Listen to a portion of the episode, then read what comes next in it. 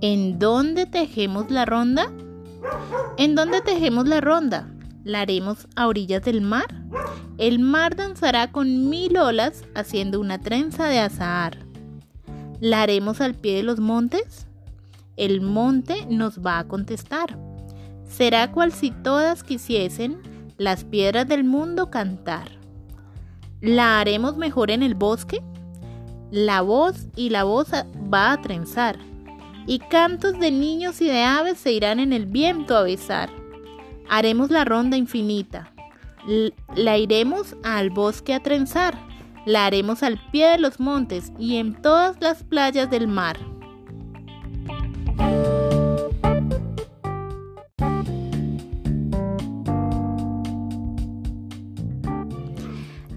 Había una vez una hamburguesa que cada día se despertaba y esperaba pacientemente para ser preparada por uno de los cocineros y servida en las mesas. Ella hacía todo lo posible por ser sabrosísima. Un día, mientras esperaba su turno en el fogón, pudo escuchar cómo uno de los clientes la llamaba comida chatarra. ¿Cuánto se enojó? Estaba furiosa. En ese momento, se dio cuenta que mucha gente usaba esa expresión para hablar de ella y sus hermanas. Cierto día, escuchó un programa de radio donde se hablaba de comida chatarra y comida sana, y llegó a una terrible conclusión. Era comida chatarra. Ahora comprendía por qué la mayoría de sus clientes favoritos estaban mucho más gordos y de mal aspecto. Todo era su culpa. Así que trató de alguna manera evitar aquel odioso nombre. Entonces, cuando vio que entraba uno de aquellos niños que iban casi a diario, esperó a ser servida. Una vez en manos del niño, llegó el momento más especial, el del primer mordisco. La hamburguesa se concentró tanto como pudo y no pasó nada. El niño nuevamente enterró los dientes y masticó. Luego le dio otro mordisco y la hamburguesa siguió igual de concentrada. Así siguieron varios mordiscos más. Y de pronto la hamburguesa oyó la voz del niño que decía, Esta hamburguesa no tiene sabor. El plan resultó perfecto. La hamburguesa no tenía ningún sabor cuando los clientes la comían a diario y se ponía más sabrosa cuando iban una vez a la semana.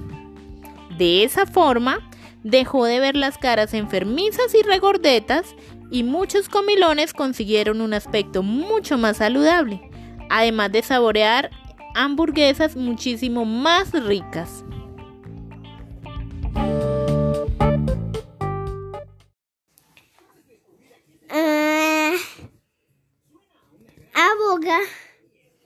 No te a cotita y por esto. No lo gana y usted quieto, pero a mamá ti. Sigamos lleno porque esto hace que un niño apenas abugate una malla que un niño esquivare Ivo. Esquive que tú quieras.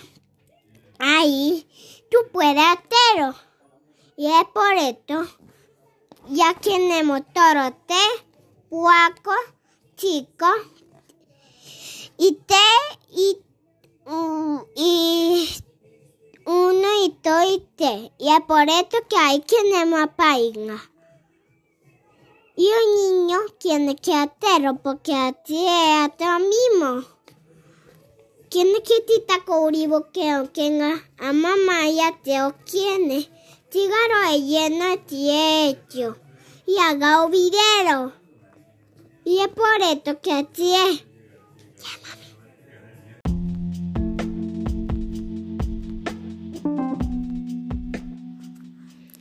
Quien no te conozca, que te compre.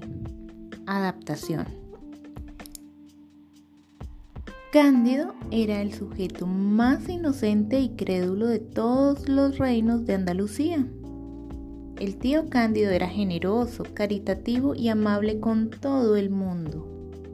Había heredado de su padre un olivar y una casita en el pueblo de Carmona. Se daba una buena vida y se había puesto muy gordo. Pero además de esas virtudes, el tío Cándido era muy buena persona con los animales. Cuando iba a ver su eh, olivar, hacía a pie parte del camino para no fatigar a su burro con su gran peso. Ciertos estudiantes bromistas lo vieron pasar un día, llevando el burro detrás, asido del cabestro, y entonces mira lo que hicieron. Desprendieron al burro del cabestro y en su lugar se colocó uno de los estudiantes.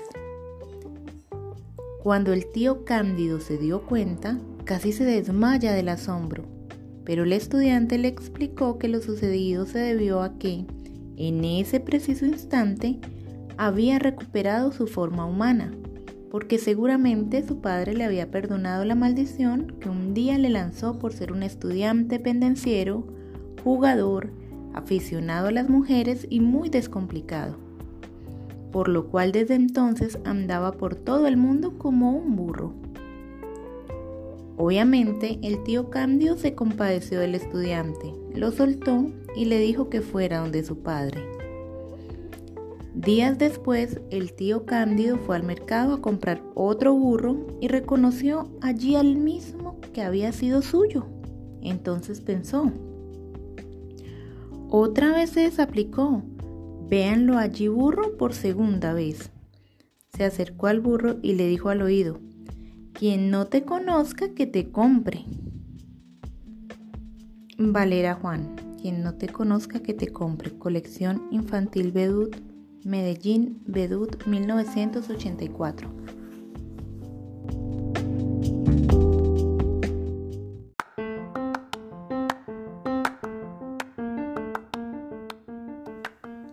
Jaime de Cristal. Adaptación. Un día subió al gobierno un tirano, un feroz dictador que inició un periodo de opresiones, injusticias y miseria para el pueblo. Quien osaba protestar desaparecía sin dejar huella. El que se rebelaba era fusilado. Los pobres eran perseguidos, humillados y ofendidos de cien maneras. La gente callaba y aguantaba temerosa de las consecuencias. Todos callaban, pero Jaime no podía. Era transparente. Por eso fue encerrado en la más oscura de las prisiones. Jaime no hablaba, pero todos leían en su frente sus pensamientos. Por eso el tirano le temía y lo encerró porque la gente comentaba a escondidas los pensamientos de desdén y condena a las injusticias y violencias del tirano que veían clarito en la frente de Jaime, y así renacía en ellos la esperanza. Pobre Jaime, él no tenía la culpa, nació transparente. A pesar de que era de carne y hueso, se podía ver a través de sus miembros como se ve a través del agua. Si se caía, no se rompía en mil pedazos como el vidrio, sino que se hacía un chichón transparente en la frente. Se veía latir su corazón y se veían sus pensamientos inquietos como pesos de colores en una pecera. Una vez dijo una mentira y todo el mundo vio una bolita de fuego en su pecho. Por eso nunca más volvió a mentir. No podía. El niño creció, se hizo un muchachote, luego hombre y todos podían leer sus pensamientos. Se llamaba Jaime, pero la gente lo llamaba Jaime de Cristal. Lo apreciaban mucho y a su lado todos se sentían bien. Porque no hay nada mejor que estar junto a alguien en quien se pueda confiar. Gianni Rodari. Cuentos por teléfono, Barcelona, Juventud 1992.